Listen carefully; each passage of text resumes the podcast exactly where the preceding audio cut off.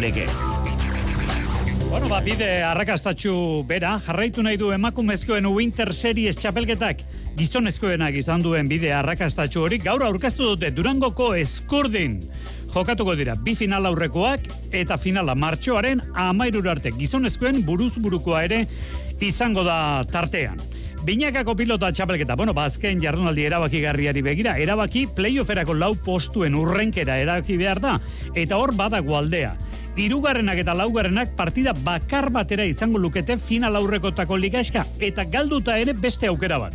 Aitzitik, bosgarrenak eta seigarrenak, gutxienez, bi partida irabazi beharko lituzkete, final aurrekoetako ligaeskara joateko eta lehenengoa galdu ezkero kalera.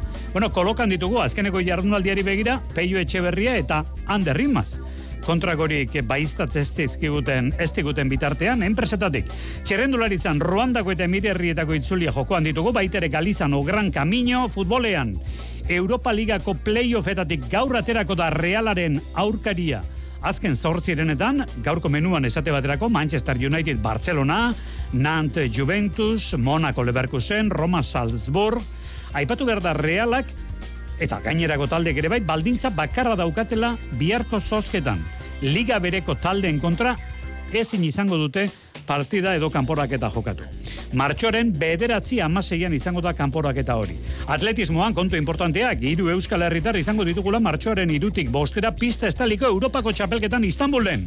Ikar arozena luzera jauzian Martel Fernandez lau bider laureun eta Sier Martinez irurogei metro esietan. Eta eskubaloian, saioan zehar jakingo dugu, une batetik bestera behar duelako, superramara beraberak aurkaria erreginaren kopakorako. Zozketan malagan ari dire egiten, han izango baita azkeneko fasea apirilaren hogeita batetik hogeita irura.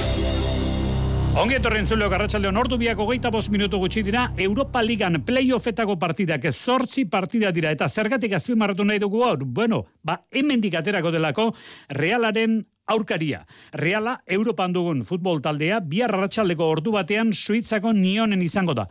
Eta zortzi kanporaketa jokatuko baldin badira, sortzi aurkarietako bat, gaurko partietatik aterako da Jonander dela, hoz? Gaur argituko da Europa Ligako ostertza playoffeko itzulerako partidak jokatuko ditu zeiluntzean final sortzirenetako kanporaketaren atariko.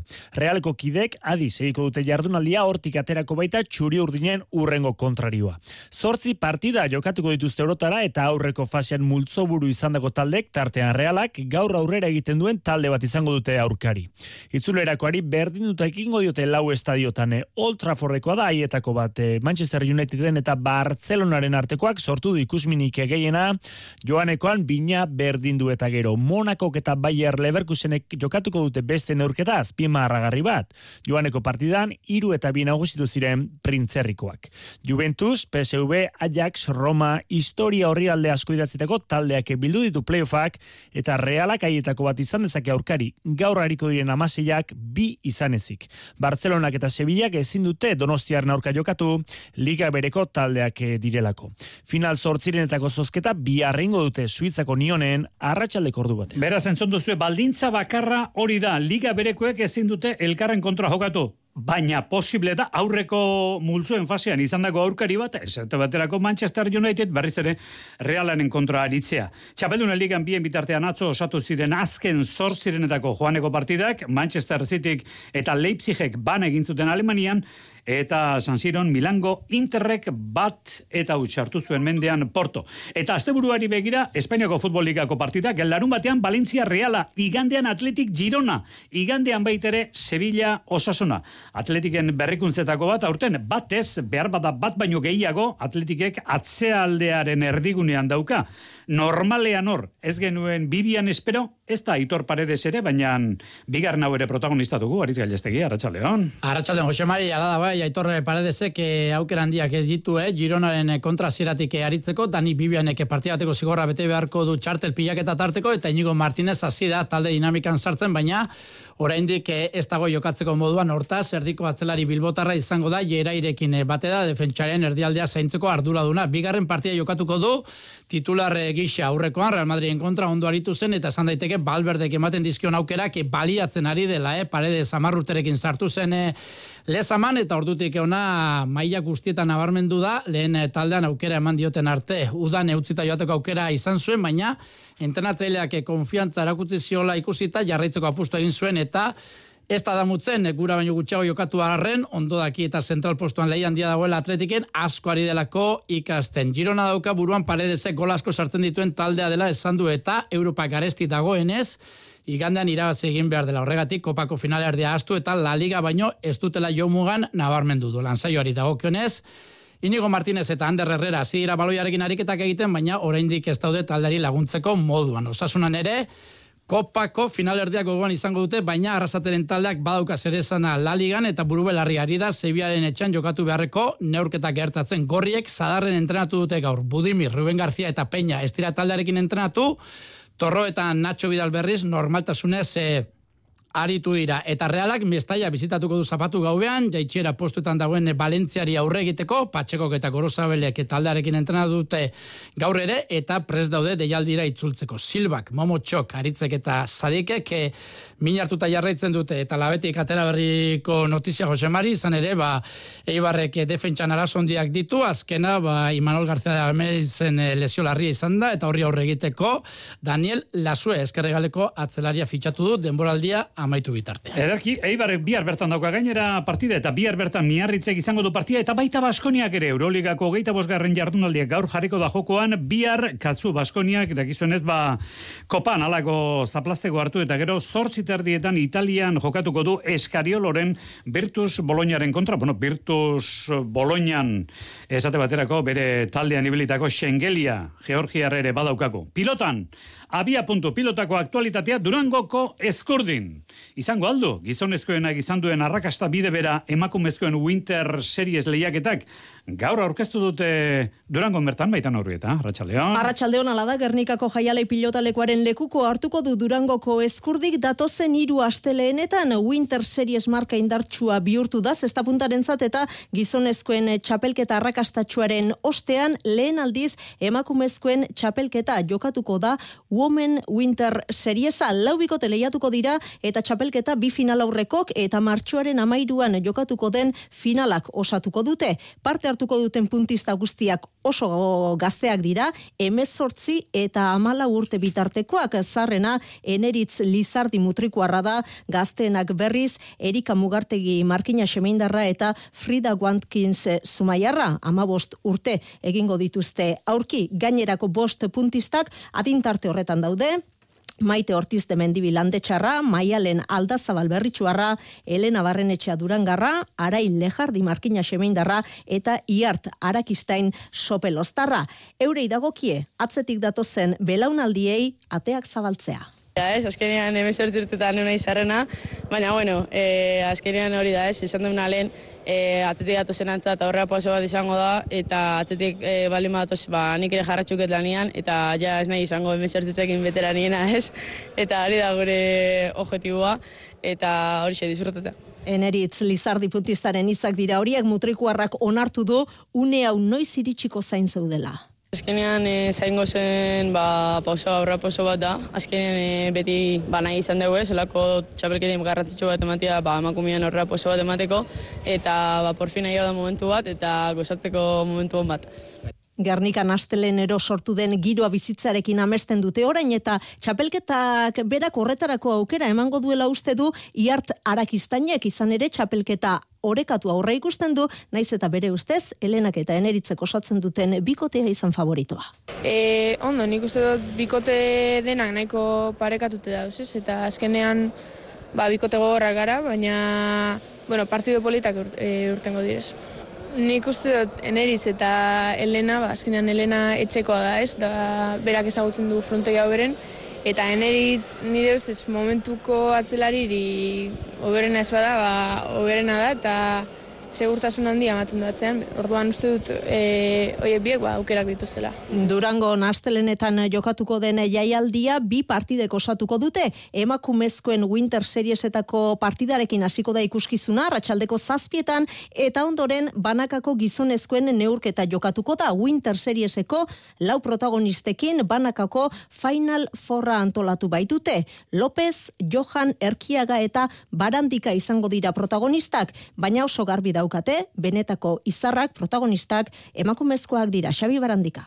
E, igual, bai garela apur bat laguntxi eurentzako be bai, ba, ba hori, ba, jente gehiago etorteko edo jente gehiago animetako, da de paso ba, euren e, ikuskuzino ikusteko, da nik uste dute ba, gur- gure aldien oso ondongo da bela. Bai, da, eurepe disfruten bidabe hau, hau olatue, da nik uste dute hori zante moduen inaugurazioan kriston partidu urteakien eureri, eta nik uste dut winterren e, da bela hori. Urtarrilean eskurdia pilotalekua berritu ostean inaugurazioko protagonistak izan ziren eh, andrazkoak sekulako ikuskizuna eskaini zuten eta aritzerkiagak ere garbi dauka ikustekoa izango da emakumezkoen Winter Seriesa. Ba, Batek baino gehiago esazte, baigul kirol ezberdinetan neska dauken mailarik altuena baigul zestan dagoela, e, jentik bai izan ez dauko golan e, irakuslei handirik ez da eduki eta igul ez da asko jarraitzen, baina datozenak e, seguru harritxute gelditzuko dezela. Bortxe, emakumezko puntisten agertokia izango da Jose Mari hemendik aurrera Durangoko eskurdi pilotalekoa datozen hiru astelenetan bertaratzeko aukerarik ez duenak, neurketak ETB baten ikusteko aukera izango du gaueko amarterrietatik aurrera. Pilotan jarraituko dugu, baina e, orain erramintak kendu eta esku hartu behar dugu, horren aurretik, Ruandako turra gaur ere ikuskizuna ikaragarria errepide bazterretan. Jendeak ematen dion berotasuna lasterketari eta Euskalduna protagonista izan dira, baita Chris Froome bera ere.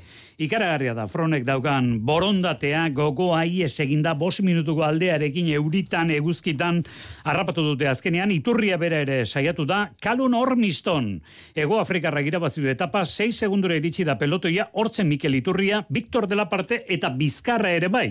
Euskal Tele Euskadik, hogeita bosta aurrenekotan, lau txerrendulari sartu ditu, berazategi ez beste edanak. Zealkapen nagusian, Lekerf, saudalekoa jarri da lider, eta entzun ondo, hiru euskal txerrendulari ditugu Ruandako turra irabazteko aukeran. De la parte, laugarren zazpi segundora, Bizkarra bederatzi garren, amaika segundora, eta amabigarren, Mikel Iturria, hogeita bat segundora. Eta bien bitartean, ikuskizuna ikaragarria jendeak ematen diolako Afrikan Ruandako turrari. Ikuskizuna, eraikinek ematen diote beste lasterketa honi, emirerrietakoari, han animarik ez dagoelako lasterketa jarraitzen. Gaur, Emire Herrietako taldeko Juan Sebastian Molanok. Irabazi du etapa esprinean Olaf Kuigen. Aurretik, zehalkapen nagusian ez da aldaketarik, ebene puele jarraitzen du lehen da biziko postuan eta eta pilotan. Labriten gaur elkartu dira, pilotariak eta, bueno, galdera ikur bat eh, jarri behar dugu, pilotak aukeratu dituzte, peinak mari ezkorrenak, etxeberriak eta rezustak, baina peio etxeberria kolokan daukagu. Arritxu, iribar izan da bertan, arratsaldeon arritxu. Baita zuri ere, eta bera entzungo dugu, ondo dagoela esan digu, baina arratsaldean erantzungo duela. Ongi, e, bueno, atxaldean egin behar dut prueba bat aber, aber nagon ateatzeko ez, azkenean, bueno, e, frontoia nola dagoen egonda eta, eta beterik atera behar da eun eunean, eta, eta bueno, atxaldean egin behar dut prueba, eta, eta ez bai manago eun eunean ez naiz aterako, azkenean urrengo astean ere badugu partia importantea, eta, eta bueno, aber, aber zer moduz atatzen den. Rezustak lasaitu egin du Peio Etxeberria eta esan dio bere buruak esaten diona egiteko lasai ondoren ere partidu garrantzitsuak datozela. Hori bai, irabazi nahi dute garipen horrek saria baitu hirugarren postua. Baina Rezusta. E, ustot, balde batetik aurreko hastian igual pixkat estu egon dela, behintzat e, aurreko hastian irabazita ba, playoff horretan neotia seguru daukau, baina esate osuna, ez, e, alde desentia da, o, ba, bi aukera eukitzetik bi partidu irabazi behar izatera, eta, eta bai, bai, e, galdu eta aukera batzu da euskau, artean behiru eta lau garren postuan geratzeko, baina, baina bueno, guretzako bideik zuzenen eta garbixena aste honetan irabazi da, eta horretan zehatu biaga, ez. Baina, jakina, peinak eta mariezkurrenak ere hori bera nahi dute, irabazi eta hirugarren amaitu. Astearteko partiduaren ondoren eta garaipenaren ondoren, txispare badute gogoa somatzen zitzaien. Jon mariezkurrena. Bezala, e, iru eta laugarren postu horiek ba, oso oso ona litzateke eta bueno, hoie bilatuko ditugu, ez? E, azkenean e, onaino iritsita ba saiatuko gara irabazten eta eta bueno, gero gertatuko da gertatuko dena, baino baino hori, saiatuko gara ba, garaipen hori lortzen. Aste artean Tolosan kanporatu duta gelditzeko arriskoan ziren, garaipen ark asko balio izan zuen, orain hirugarren posturako borrokan dira eta horretan saiatuko dira larun batean. Jonander Peña. Bai, du diga, ez da, asko da jokun, irugarren, laugarren ba, plaza horrek ba, asko balio du, eta hemendik aurreako partiu guztik e, oso oso importante dira, ez? Ba, bueno, nik uste ohituta gaudela, e, olako partiu jokatzea, eta aber ba, e, larun baten ba, partiu behar bat iten deun biok, eta irabaztea daukaun. Bueno, barratxaldean jakingo dugu peio etxeberria balekoa denala ez, bere toki orain arte irribarriak hartu du, orain ez dugu uste, baina ez dakigu norri izango den rezustaren aurrelaria. Agian elezkano, ez dakit. Bueno, e, arraro egingo litzatekelako, biztan da, atzo pilota ustera doala iragarri zuen irribarri hor ikustea, peio etxeberri espaldin badako, aurreko asteburuan ala izan zen. Eta ima egongo alda, lasorekin, bueno, orain ari dira astelenan pilota aukerak eta egiten. Aipatu behar dugu oso importantea dela playoffetako postuetan urrenkera gauza bada irugarren edo laugarren izatea eta besta bat oso desberdina bosgarren edo seigarren izatea. Irugarren eta laugarren gelditzen direnek partida bat jokatuko dute. Garailea liga doa. Eta galtzaileak beste aukera bat dauka, hain justu bosgarrenak eta seigarrenak jokatu beharko duten partidako garailearen kontra. Eta bikote bi baino gehiagoren arteko berdintasuna baldin batako zer dio araudiak. Aurrena beren arteko partidetako puntuak hartuko dira aintzat. Gero, hor berdintasuna badago, partida horietan egon den talto aldea. Eta hor ere berdintasuna balego, irugarren eh, arau austea edo berdina, berdinketa austeko irugarren baldintza badago orokorrean aldeko eta kontrako tantoak hartzea. Horrelakoak gerta daitezkelako bada ezpada horregatik esan dugu. Azkeneko jardunaldi hori bihar jarreko da jokoan zailan eta bihar bertan ere badagor e, posturen bat dantzan. Larra zabalek eta albizuk dute tanto importantea, ez altunak eta tolosak hauek final aurrekoetan zuzenean baita daude. Jaiotz osa eta Xabi Mujika hau ez da zuek nahi zenutena eta erabat apurtzen du nola baiteko eskema sozial hori eta maik bere ametsa zein den agerian usten du, karrosek ere bai, eta horrazten da pixkat benetako abundantz unibertsoa. Askatasunean murgiluko naiz eta noraino iritsiko naiz, ez den nahi ez dara, mori, pasa. Ez. Abundantz, dantzaz, arratzean. Oraingoan baietz tokatu. Bai, bai, bai, bai, bai. Ez! Tira beste bat, atzamarra gurutzatu. Kaka! Ondo da, beste bat eta utziko dut. Ah! Azkena, azkena! Horrela dena galdezakezu. Arturaz jokatu. Garai zerretiratzea, garaipen bata. Eusko jaurlaritza, Euskadi, auzolana. Bertako Txapela, eskolariak, bertakoak dira. Gureak, bertako bezala, igogailuen mantentzelan zerbitzua eskaintzen duen bertako enpresa. Bertako pertsonei lana eman eta bertako kauza sozialak babesten dituena. Aurrekontu eskatu eta satos bertakora. Bertako, liderrak zuri esker. Bertako Euskadi Irratia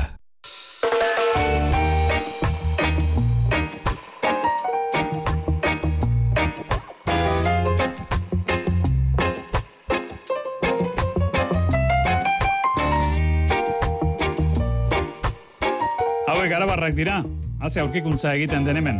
Trikoma banda, zuretzako mezua.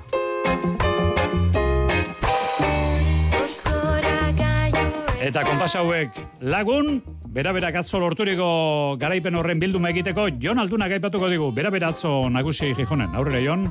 Liderrak erraz menderatu zuen xixongo taldea, hogeita iru eta hogeita mabost nagusitu ziren Imanol Albarezenak, maili aia bera-berako atezaina. Bai, a ber, markagaiari begiratuta esan, dai, izan, esan daiteke partido horreza izan dara, baina, bueno, ria da, lehengo txatian batez ere asko kostatu zaigula.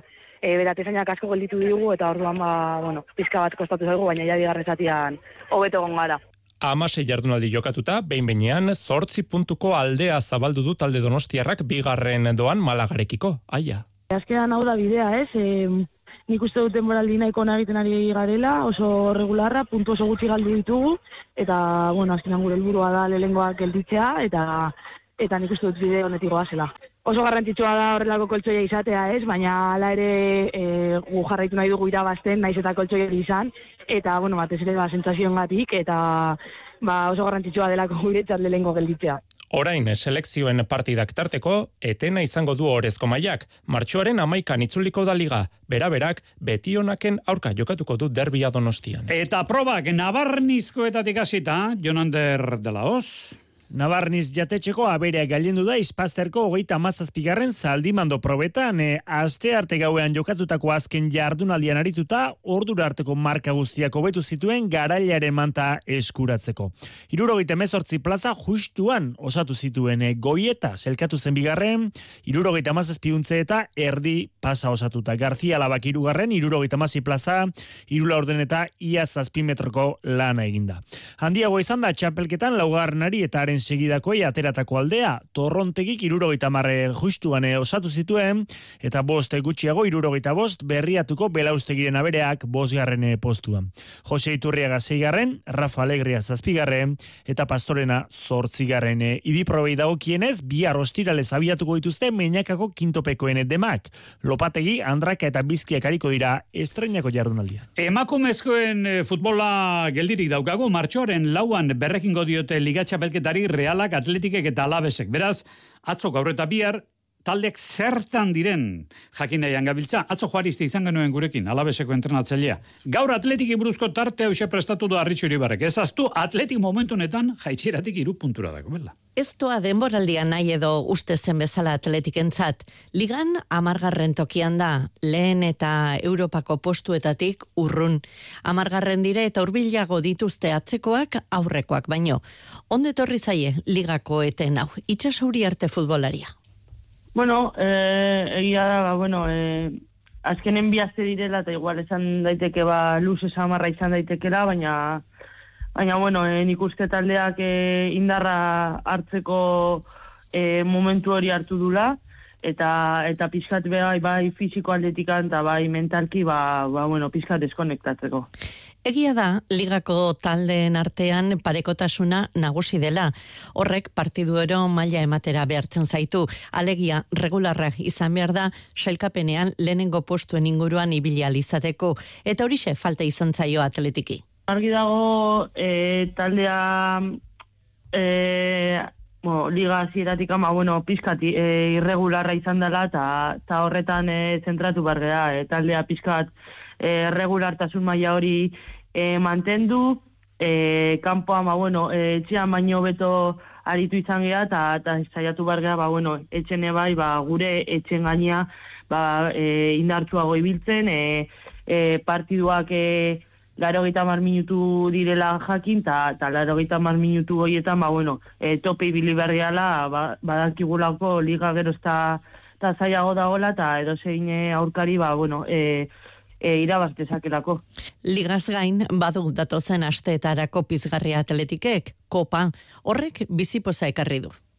Bai, hori da, kopako e, partioa talde osoari ba, ilusio handia egiten diola jokatzea, eta eta bueno, e, egia da e, osasuna aurka e, ukitzea, ba, bueno, taldea animoz e, oso ondo dagola, eta zaiat, zaiatuko gehala, ba, bueno, partiui aurreateatzen, eta eta semifinal hoietan sartzen. Atletikek ligari berrekindakoan, Uelbako esportinen aurka jokatuko du etxetik kanpo. Hau da, atzerakako kontaketa batean egotea. Iru minutu terdi ordu bietarako. Zozketa egiten ari dira. Bera-beratik esan digute. Oraintxe behar du gure aurkariak, oraintxe behar du. Izango alduko, Zozketaren emaitza, bueno, ikusiko dugu, bien bitartean, urrestilan igandean, urrezko eizkorako finalak. Lau bikote, Iker Bizente, Jon Rekondo, txikia laugarrena zelai, txikia laugarrena zelai laugarrena, larrainaga mundarain eta espeleta baso zabal.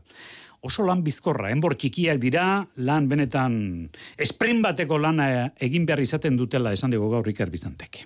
Bai, ja, lan ezberdin edie, lan oso azkarrak, eta, eta bueno, baina eurren medideketare e, ez die eurra hundik, ordu, ba, bueno, nik uste proba oso azkarra joango dela, oso oso parekatue, eta eta diferentzi markatzea ba nik uste asko kostako dela. Eta lau bikoteak aipatu ditugu, ze, esan digu Iker Bizente goni buruz, bueno, ba, bere ustez bikote oso orekatuak direla. Eo zin, akatxe, ba, bueno, diferentzie markatu dezake, e, atzea gelditzea, ba, bain dezake pareja baten, orduan, ba, ba, bueno, nik uste denak e, e, nahiko pareja, ba, bueno, e, konpentsatu gaudela, gui asko kostatitzun e, basotza balei eta espeleta irabazteare, eta, eta bueno, ba, beste bi parejak seguro, ba, bueno, ikusi da maila oso fuertea emango duela, eta, eta bueno, ba, nik uste leia oso oso estu emango dela, eta detai oso txikitan emango dela. Igandean da hori urrestilan, eguerdiko amabietan, lau bikote aizkoran, hogeite irugarren ekitaldia, eta harri jasotzen, harri jasotzaile azkarren erabakitzeko, lau harri jasotzaile, Paulo Azpiazu, Xabat Olaizola, Izeta, laugarrena, odei, eta Mikel Lopetegi urra. Bueno, ba, badaukagu, zozketaren emaitza, Malagan egin dute, Eltxeren kontra jokatu beharko du, apirilean da, final laurdenetako kanporaketa beraberak. Eta gurekin da, Ester Arrojeria, Arratxaldeon, Ester? Arratxaldeon. Bueno, ba, hortxe daukatzu, emaitza. Eltxeren kontra, zer diozue?